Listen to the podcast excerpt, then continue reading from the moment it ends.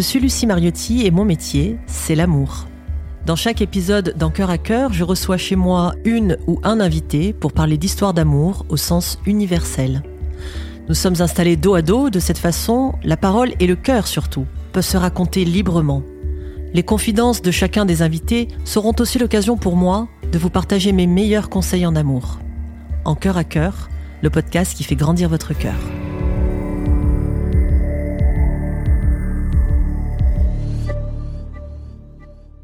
Bonjour Nelly. Bonjour Lucie. Bienvenue dans cet épisode d'En cœur à cœur. Je suis ravie que vous ayez accepté cette invitation parce qu'on va parler d'un sujet euh, particulièrement important euh, pour moi et je pense pour, euh, pour la planète puisqu'on va parler de l'éducation des enfants, de leur avenir. Alors vous vous appelez Nelly Lassens. Oui. Vous êtes maintenant à la retraite et une retraite bien méritée suite à une longue carrière que je veux bien que vous nous racontiez avec vos mots un petit peu votre parcours de vie et ce que vous avez fait surtout pendant cette carrière. Alors oui, j'ai tout d'abord euh, j'étais sportive de haut niveau. J'avais euh, l'intention de devenir enseignante, de transmettre. Je suis devenue entraîneur de gymnastique. Et puis euh, la vie m'a amené vers l'enseignement avec un inspecteur général qui est venu me voir et qui m'a dit mais il faut passer les concours, vous pouvez pas rester comme ça. Hmm. Donc j'ai passé les concours. Et euh, à partir de là, euh, bah, je venais quand même d'une famille d'ouvriers où euh, les études, bah, c'était pas recherché forcément, mais le travail était valorisé. Hmm. Donc j'ai passé ce concours, j'ai été reçue et puis, euh, je suis partie, j'ai quitté ma ville d'origine, Chalon-en-Champagne. Je suis descendue dans le sud et là, euh, ben, j'ai commencé mes études d'enseignante d'éducation physique, mais où toute la formation porte sur euh, la psycho, les sciences de l'éducation, la sociologie, la philo, etc. Donc, c'est une formation très riche, très ouverte, qui m'a permis de réfléchir sur moi-même, de me dire est-ce que euh, c'est vraiment ce métier de transmission que tu veux faire? Et est-ce que la simple transmission sportive suffit? Et petit à petit, je me suis questionnée et je suis arrivée à réussir les concours. Et puis commencer ma carrière euh, en région parisienne et rencontrer euh, ben, un public d'élèves. Et à partir de là, j'ai été inspectée une nouvelle fois et une inspectrice m'a dit, euh, vous savez, euh, il faut beaucoup d'amour pour enseigner. Hmm. Et je me suis dit qu'elle avait raison et que ça pouvait aussi passer par le désamour au départ pour reconstruire un peu euh, tout ce chemin vers l'amour, l'amour de l'autre, l'amour, l'amour de vivre des situations communes, etc. Je comprends parfaitement. Alors, dans cette euh, émission, on a une petite tradition, ma chère Nelly, si vous voulez bien. Euh, c'est qu'on se prend en photo au début de l'entretien et on se prend également en photo à la fin de l'entretien et on voit s'il y a une différence entre les deux photos. Avec grand plaisir. Alors, vous allez pouvoir regarder un petit peu vers votre droite. Nickel. Et on en prendra une autre tout à l'heure. Alors vous, vous êtes arrivé dans l'enseignement, si j'ai bien compris, parce que vous étiez sportif de haut niveau et que vous avez eu envie de transmettre. Et puis finalement, j'ai la sensation, m'arrêtez si je me trompe, que c'est la vie, les autres qui ont vu en vous des choses que vous ne voyez peut-être pas encore à ce moment-là, et qui ont vu euh, cette capacité, ce cœur, cet amour que vous aviez pour la transmission, l'accompagnement, l'éducation, mais peut-être aussi le fait de critiquer, dans le bon sens du terme, l'éducation et de voir comment elle pourrait être euh, amenée de manière plus... Différente. Ouais, différente. Mmh. Vous voulez bien me parler de ça? Oui, vous avez complètement raison. Euh, ce sont les autres qui m'ont renvoyé euh, cette image de moi. Et j'y ai cru et je m'y suis accrochée. Et petit à petit, je me suis rendu compte que dans la transmission, effectivement, il se passait des choses, des liens ou pas de liens, parfois aussi. Et ces liens-là m'ont permis de, de me connaître mieux et de faire des propositions qui me paraissaient importantes euh, dans la transmission, justement, et d'aller plus loin qu'un simple programme, une simple consigne, une simple... Et par rapport à ça, je me souviens d'une situation euh, où j'étais dans mon élément puisque j'enseignais la gymnastique à une classe de cinquième dans une zone d'éducation prioritaire, un collège prioritaire. Et euh, je m'étais régalée à faire des ateliers un peu partout. Enfin, L'idée, c'était qu'ils prennent du plaisir et qu'ils se mettent en situation de réussite. Hmm. Je leur avais donné un code, euh, un point le pouce, deux points l'index, trois points... Euh, et j'allais jusqu'à quatre points et je donnais les indicateurs de réussite. Et puis, à un moment donné, un énorme conflit apparaît et en fait, euh, les, ceux qui faisaient euh, les, les juges, en quelque sorte, s'étaient trompés. Ils avaient levé le pouce, ce qui voulait dire un point pour celui qui faisait, et pas quatre, alors qu'il avait euh, réussi brillamment. Et là, je me suis dit, là, il y a un problème. Faut travailler sur le lien et, et tout ce qui peut faire conflit et tout ce qui amène à, une situation qui se dégrade plutôt qu'à une situation où on partage, où on est heureux, où on a du plaisir. Et euh, ça, c'est un sacré problème d'enseignant, c'est-à-dire euh, le conflit d'enseignement, il est très difficile à résoudre. C'est-à-dire, vous avez eu l'impression à ce moment-là que ces enfants qui étaient en cinquième, donc il y avait quoi, 12 ans, 12, 13 ans à peu près, plutôt que d'être dans un état d'esprit de coopération, de solidarité et de, pouvoir collaborer ensemble dans, le partage. Ils étaient dans la comparaison, dans la compétition, dans le jugement et dans l'arbitrage. C'est ça. Est-ce que vous pensez que ça venait du fait de justement les noter le fait qu'ils aient des points ou qu'ils aient pas des points, vous pensez que ça a influencé ah ou pas ben, ça? La notation est un vrai problème. C'est quelque chose sur lequel il faut réfléchir parce que ça peut être violent pour ceux qui... Ben, il y a un décalage entre... Euh, ce qu'a fait euh, l'élève et la note qu'il récupère. Et ça peut euh, amener à, de la sortie de route. Hein, euh. et, ça, on, y réfléchit très très peu. On est dans une situation actuellement à l'éducation nationale où rien ne peut passer sans l'évaluation. Il y a un, un vrai problème aujourd'hui qui dure depuis 20 ou 30 ans. Je suis en train de lire un livre qui s'appelle euh, Chasseur-cueilleur parents, mmh. qui, a été, qui a été écrit par euh, une femme qui s'appelle Mikeline euh, Douclef.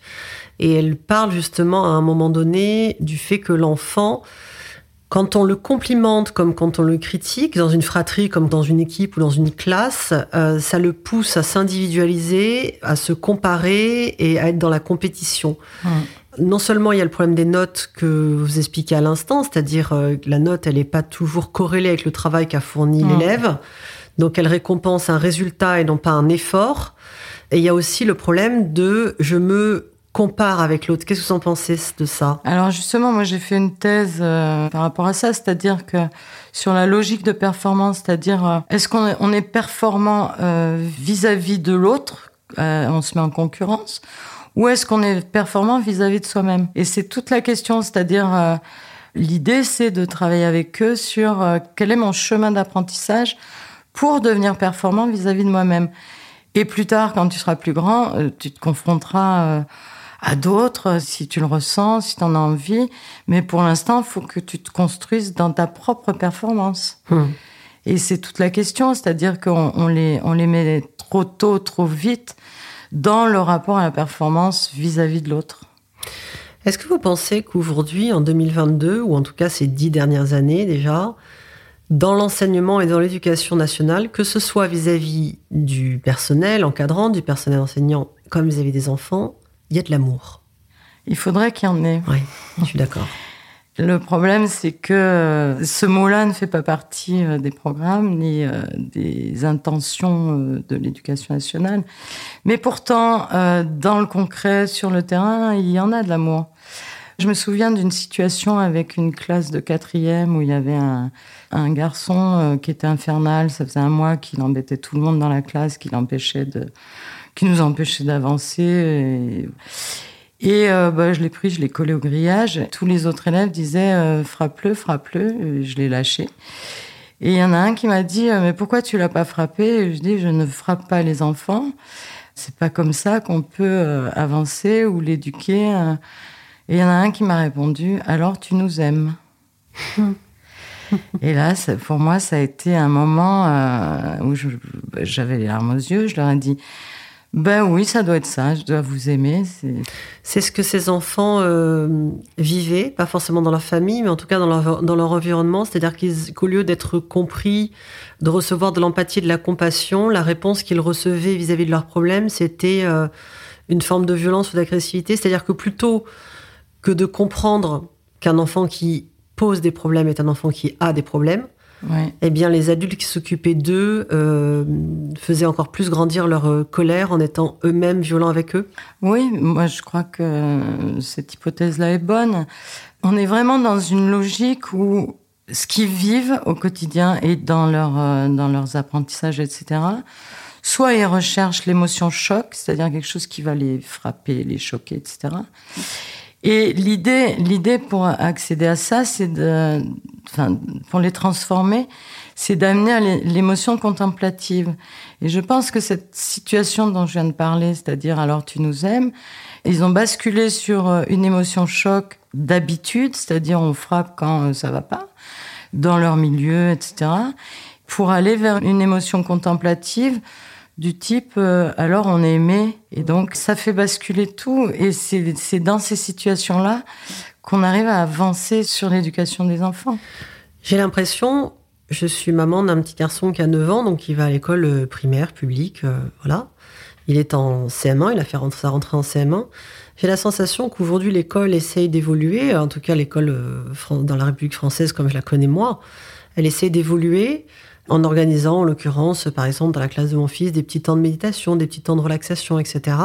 Et c'est super, ce sont des projets euh, géniaux, mais j'ai la sensation euh, qu'aujourd'hui, on ne laisse pas l'enfant ne rien faire. Ah, Jamais. Même la méditation, c'est quelque chose d'accompagné. Vous voyez, la méditation, ça pourrait être juste un temps d'immobilisme, de silence et de calme, de regarder par la fenêtre si on en a envie. Mais même la méditation, quand ils en font à l'école, en tout cas dans la classe de mon fils, eh ben, il y a la voix de la maîtresse ou la voix d'un disque qui lui dit, tu voyages, tu es sur une plage, blablabla, blablabla, blablabla. Ils sont jamais dans le silence, ils sont jamais dans le rien, ils sont jamais dans la contemplation, ces enfants, en fait. Exactement. Et ça, c'est un vrai problème parce que euh, il faut toujours que autour d'eux, ça bouge, ça parle, ça communique. Et ils apprennent pas du tout à, vivre le silence. On le voit bien. Moi, j'ai des petits enfants qui me disent. Euh, oh, mais mamie, je m'ennuie. Et je leur dis, eh ben, ennuie-toi, si tu savais comme ça va te faire du bien. C'est clair. Et oui, mais euh, oui, mais il y a trop d'activités autour de toi, il y a trop de choses, trop de stimulants autour de toi. Il faut abaisser tout ça, quoi. Et il faut que tu prennes le temps de te poser. À partir de 7-8 ans, un enfant doit pouvoir le faire. Mais il faut lui donner son espace, cet espace-là. Hmm. Alors moi j'ai toujours aimé le silence, mais parce que c'est un état naturel euh, pour moi. Hmm. Mais malgré tout, je me suis rendu compte dernièrement, par exemple, qu'avec Axel, mon fils s'appelle Axel, plutôt que d'être toujours dans l'explication, le fait de justifier, le fait de négocier, le fait de parler, parfois un silence et un regard suffisaient. Alors, ça c'est intéressant parce que moi j'ai beaucoup fonctionné comme ça sur la question du toucher. Alors, tous les sens sont des touchés. Parce que nous, on est, dans une société, dans un monde de mots, de, de paroles, etc. Et euh, moi, j'ai tenté de développer euh, l'idée que un regard suffisait, qu'un toucher suffisait, qu'une sensation suffisait. Et justement, je reviens à cette situation euh, du pouce, du machin, pour noter, etc. Euh, il aurait suffi d'un regard, euh, d'un regard montrant la réussite de, mm. ce garçon pour qu'il se dise bah, que c'était génial. Ça suffisait. Le problème, c'est de pouvoir rentrer en contact avec avec l'enfant, l'élève, et de savoir communiquer. Le problème, c'est qu'aujourd'hui, les enseignants, ils ont 30, 35 élèves et que c'est compliqué. Mais si on arrivait à dédoubler et de faire ce travail de s'écouter, développer nos sens, savoir euh, repérer une émotion à partir d'un sens euh, euh, établi. Alors, Strauss, il dit bien, les cinq sens sont des touchés, donc il y a un sens supérieur, c'est le toucher. Mmh. Mais on touche avec les yeux, on touche avec l'ouïe, on touche, voilà. Avec l'odeur, avec, l'odeur, avec tout. Et, et ça, moi, à la fin de ma carrière, je l'ai, je l'ai fait dans mes cours à l'université aussi. Franchement, ça marche très très bien, quoi. Ça fonctionne et la lecture, alors elle est un peu lente au départ parce que on n'a pas éduqué nos enfants à toutes ces pratiques sensorielles, mais pour autant, ça vient vite. oui, ça vient très vite. Le bébé, il est capable de cartographier les expressions du visage de ses oui, parents. parce que lui, il n'a pas de mots. Non. Euh, Et il le perd en grandissant parce que comme on lui parle, on lui parle, on l'inonde de paroles parce que ça. a été la mode ces fins dernières années de, tout dire et de tout mmh. verbaliser il le perd, mais finalement, quand euh, on, le, on, recontacte ça, il, le réapprivoise très très vite. Ah oui, c'est évident. À votre sens, Nelly, comment on peut bien aimer son enfant? Parce que il y a l'amour que l'on ressent pour lui, ou elle, ou eux, et il y a comment on diffuse cet amour? Il moi, je dis toujours, même comme dans le couple, il y a l'amour et il y a la qualité de l'amour. Mm. Comment on peut bien aimer ses enfants? Aimer bien ses enfants, c'est, euh, à mon sens, euh, ne pas tout accepter, être critique, s'opposer à certaines choses, et tout en disant que on le fait parce qu'on l'aime. Et euh, moi, j'ai des exemples dans la vie de, de ma fille où je lui ai dit, mais ça, je ne lâcherai jamais parce que je t'aime.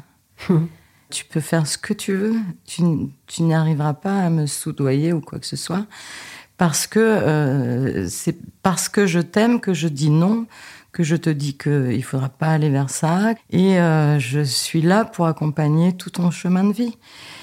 Et quand je sentirai que ce chemin de vie, euh, tu es prête et que tu es capable d'avoir toute cette dimension humaine en toi et toutes ces valeurs que j'ai voulu te porter, eh bien, je te lâcherai et ce sera à ton tour de me dire ben, il ne faudrait pas faire comme ça.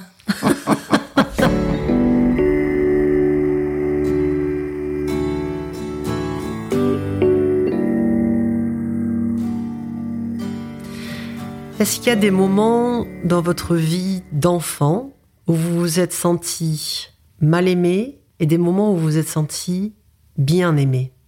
Par la vie, par vos parents, par les éducateurs, peu importe. Alors, euh, moi, je viens d'une famille de sept enfants. Personne ne s'intéressait à moi, j'étais la dernière. Et j'ai été mal aimée. Enfin, pour moi. Je l'ai ressenti comme ça. Du coup, le fait d'avoir été mal aimée, ça m'a permis d'aller voir ailleurs, de chercher l'amour ailleurs. Et bien, m'en a pris parce que euh, j'ai rencontré beaucoup, beaucoup d'amour dans ma vie. Mais je reproche rien à personne parce que la vie, euh, de mes parents euh, n'était pas facile, n'était pas simple. Euh, mon père avait été prisonnier pendant cinq ans. Ma mère euh, s'est démenée toute sa vie pour, pour nous. mais moi, je les remercie de m'avoir aimé pour m'avoir donné toute cette autonomie et toute cette liberté que j'ai eue à, à faire mon chemin seul et en allant chercher autour de moi et encore plus loin de l'amour. Ça me fait penser à une phrase qui dit il faut un village pour éduquer un enfant. Vous êtes d'accord? Ah, complètement. Complètement. C'est-à-dire que vous avez la sensation que l'enfant se nourrit de différentes âmes, de différentes personnalités, de différentes approches? Eh Oui, c'est très important. Et moi, ce qui m'inquiète aujourd'hui, c'est que euh, les enfants sont plutôt euh, isolés, repliés, isolés. On est presque dans une logique d'isolement, hélas, euh, bah, liée à une société qui évolue euh, telle qu'elle évolue. Et du coup, je pense qu'il y aura un manque. Je me disais il n'y a pas très longtemps, mais qu'est-ce qu'ils vont devenir ces enfants qui n'auront pas vécu ce village, justement? Hmm, La famille nucléaire. Oui.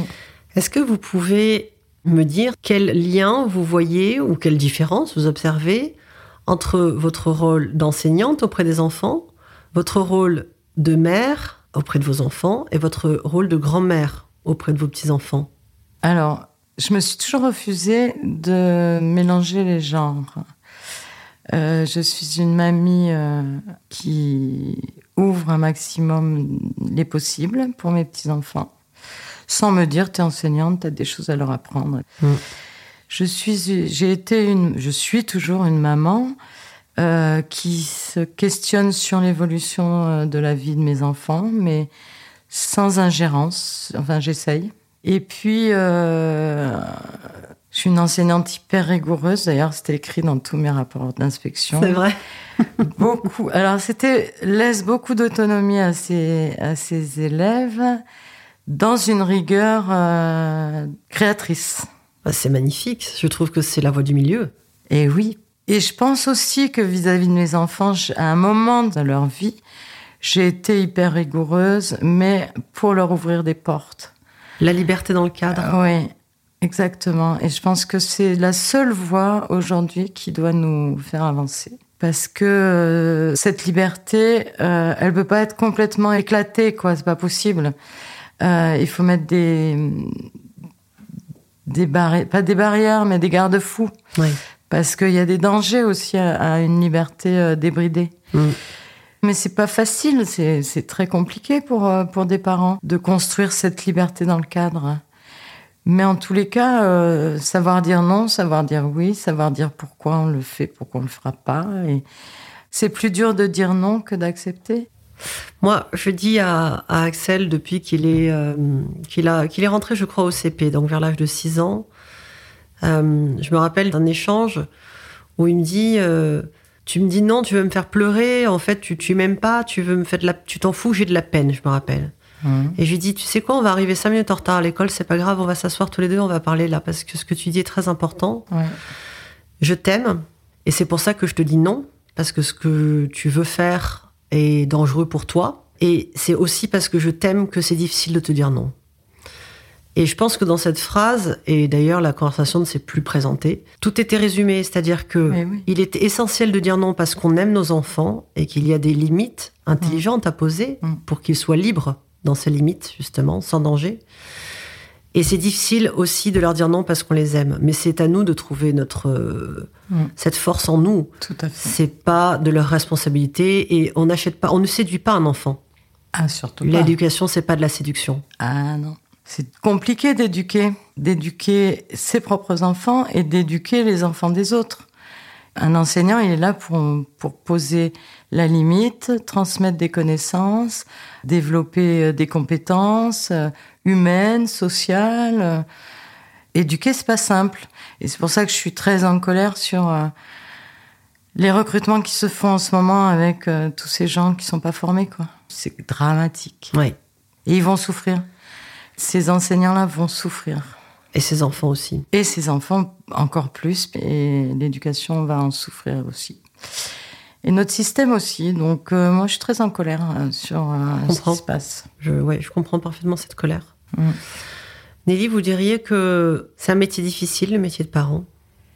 Le métier de parent est un métier difficile, oui, très. Et on n'est pas prêt à ça. On devrait nous préparer à ça, vous pensez, Nelly? Je pense qu'il devrait y avoir quelques petites séances. Sauf que euh, les enfants sont pas tous les mêmes et que les parents non plus. Mais il y a des bases quand même. Et, euh, Il y a c'est des bases vrai. communes, c'est vrai. Il y a des bases qu'il faudrait savoir. On n'est pas obligé de tous avoir la même éducation, mais en Ah, tout avec, avec un tronc commun et chacun personnalise en fonction de son intuition. Ouais.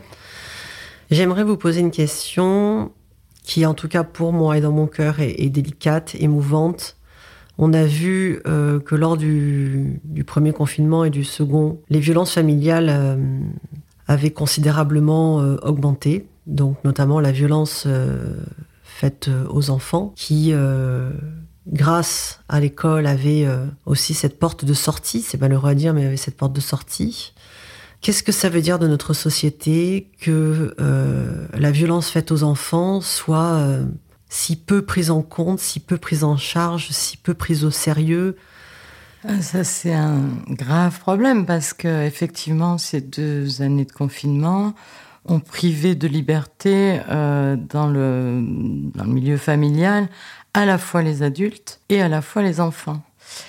Et privé aussi euh, de, certains liens avec euh, l'autre génération qui sont les grands-parents, qui peut-être sont apportent un équilibre euh, dans cette relation et ça a créé des ruptures. Il y a eu énormément de ruptures dans tous les foyers.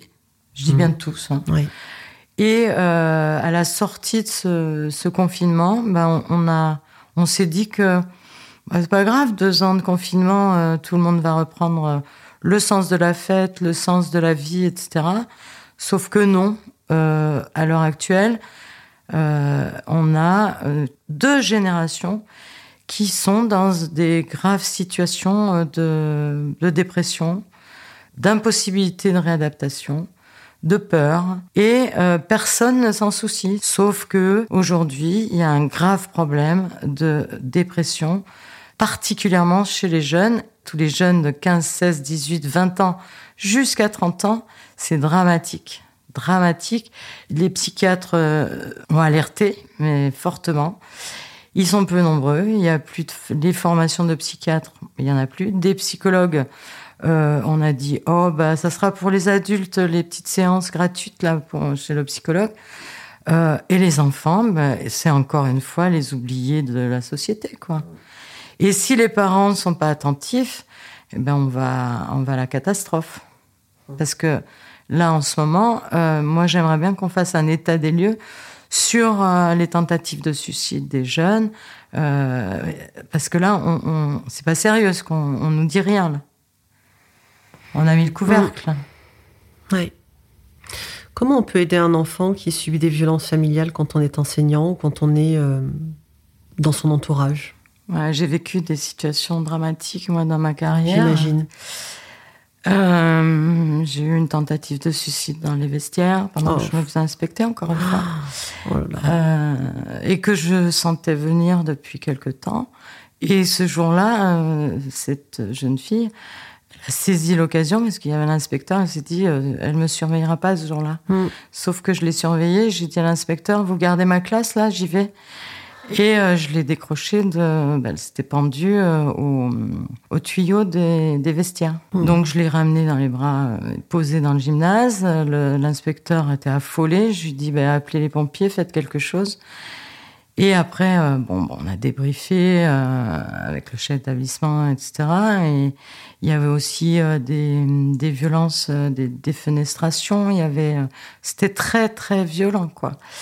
Et à chaque fois, ben, on fait un accompagnement. Alors, faut être formé, toujours pareil.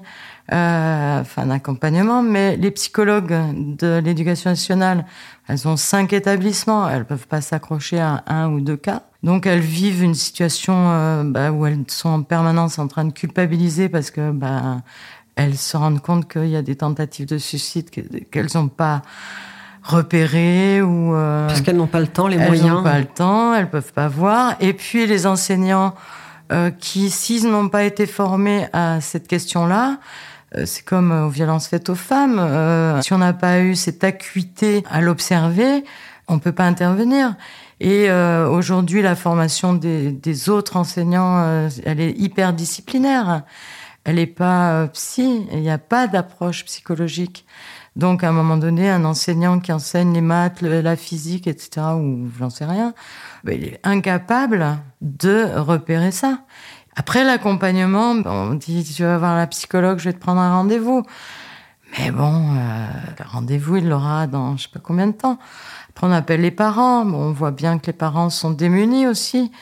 Après, euh, ben, on appelle euh, on appelle euh, différents services, euh, la santé au rectorat ou à l'inspection académique.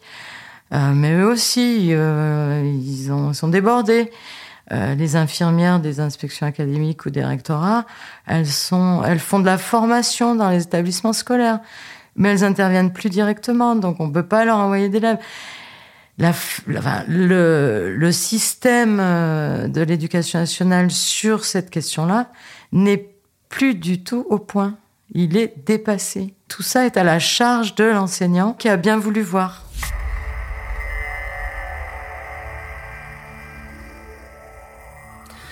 Est-ce que vous avez envie, on arrive presque à la fin de, cet entretien, de dire quelque chose euh, à cette génération actuelle d'enfants dont vos petits-enfants et mon fils fait partie? Est-ce que vous avez un message à leur transmettre?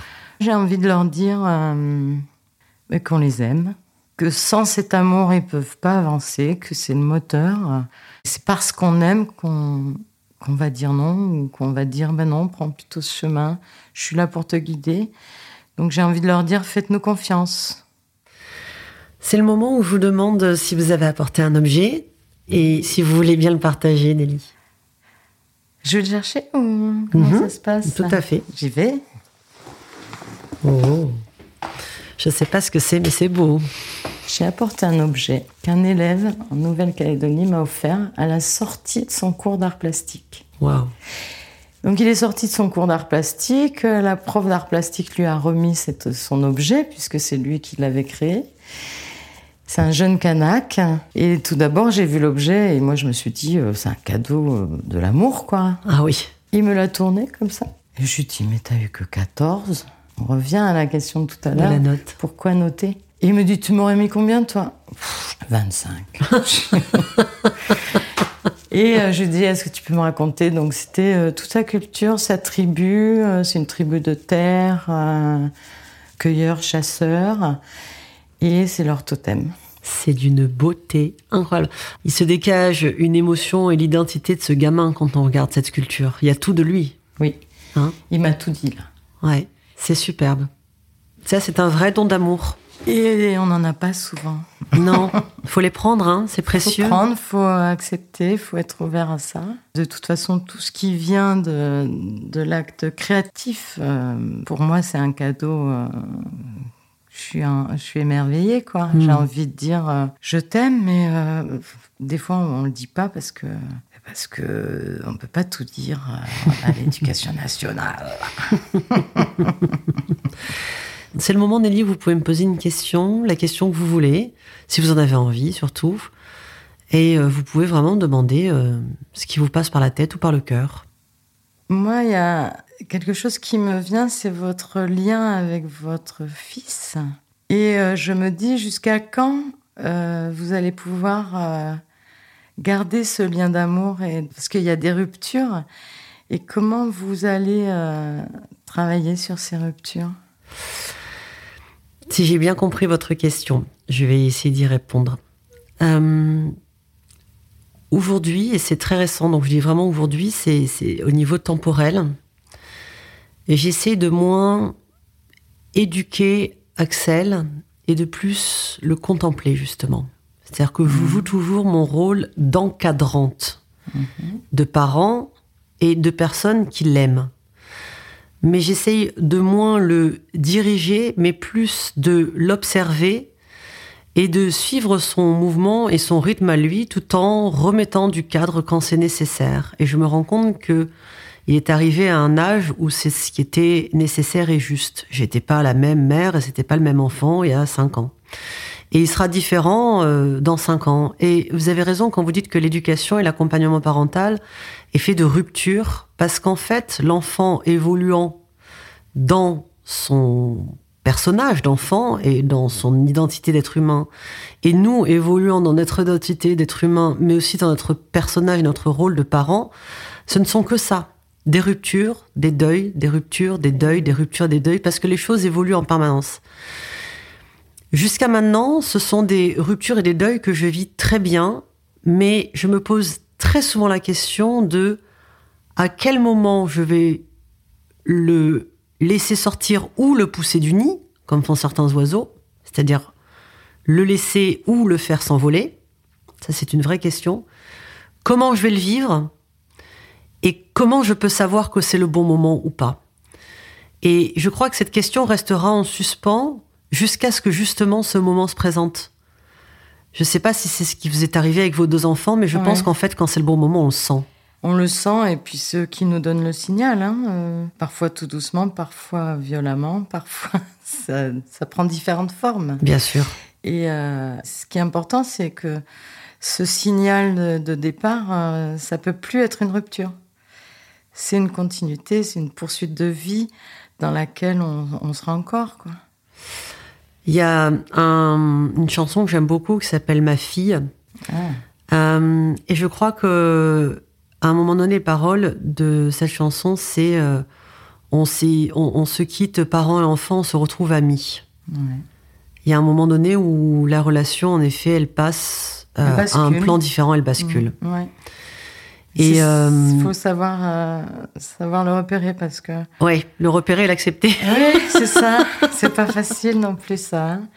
Mais c'est c'est très intéressant ce qui se passe après la bascule. Mais il faut savoir euh, savoir emprunter ce chemin-là. Oui. Mais c'est c'est une belle aventure, je trouve, être parent. J'en suis certaine. Mm. C'est, je pense, la plus grande des missions ah oui. Élever un enfant. Il n'y a pas besoin d'être parent hein, pour aimer élever un ah enfant. Il n'y a pas, besoin d'être parent. Pas du tout. Nelly, merci, merci, merci du fond du cœur pour ce partage euh, qui a été très, très émouvant euh, pour moi. Et je suis sûre qu'il a été très émouvant, que ce soit pour les parents ou les non-parents d'ailleurs qui nous écoutent, parce que nous sommes toutes et tous concernés par les enfants. D'abord parce que nous en avons été et que j'espère que nous en sommes encore euh, un peu. Merci Lucie, euh, c'était un très beau partage hein, qui m'a beaucoup euh, ému. Alors Nelly, c'est le moment où on reprend notre seconde photo et où on voit si nos petites têtes, elles ont changé. Ah oui. il y a eu beaucoup d'émotions. Eh oui, c'est ça. J'aime bien l'idée, moi. Génial. Merci infiniment Nelly. Merci, merci, merci. J'espère que vous avez vécu ce moment dans vos yeux et au travers de votre cœur d'enfant. Je crois que finalement, pour cultiver l'amour dans la relation que l'on a avec un enfant, quel que soit le rôle qu'on a, que ce soit celui de parent, de tante, d'oncle, d'ami, d'encadrant, d'enseignant, euh, peu importe, euh, il faut surtout quelque chose de d'essentiel et de primordial, c'est reconnecter, re-rencontrer et reprendre par la main son enfant intérieur. Dans mon salon, il y a toujours une photo de moi, petite fille. Et je vous invite à faire la même chose, à vous plonger dans vos albums photos ou, si vous êtes beaucoup plus jeune, dans vos fichiers numériques et à simplement retrouver une image de vous, enfant, qui vous semble l'image qui vous représente le mieux, celle sur laquelle vous vous reconnaissez. Reconnectez votre enfant intérieur, aimez-le, chérissez-le et laissez-le vous accompagner tous les jours avec amour. C'est le meilleur, le plus grand, le plus fidèle et le plus solide des compagnons.